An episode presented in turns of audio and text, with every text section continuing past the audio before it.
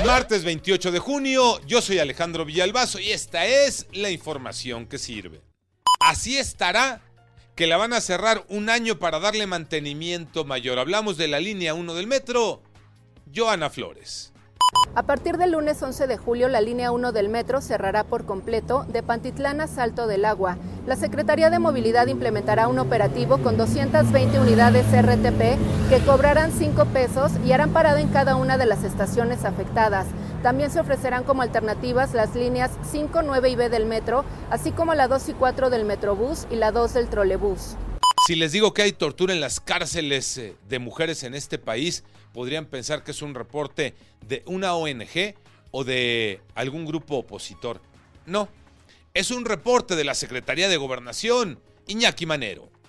Gracias, Alex. En la Secretaría de Gobernación se dio a conocer el diagnóstico nacional sobre tortura sexual cometido contra mujeres, mujeres privadas de la libertad.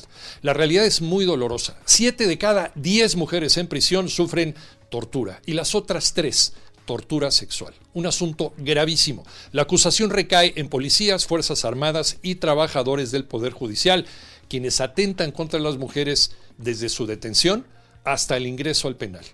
Las internas acusan que las obligan a desnudarse, las manosean, las violan. Triste, muy triste realidad en todo este proceso.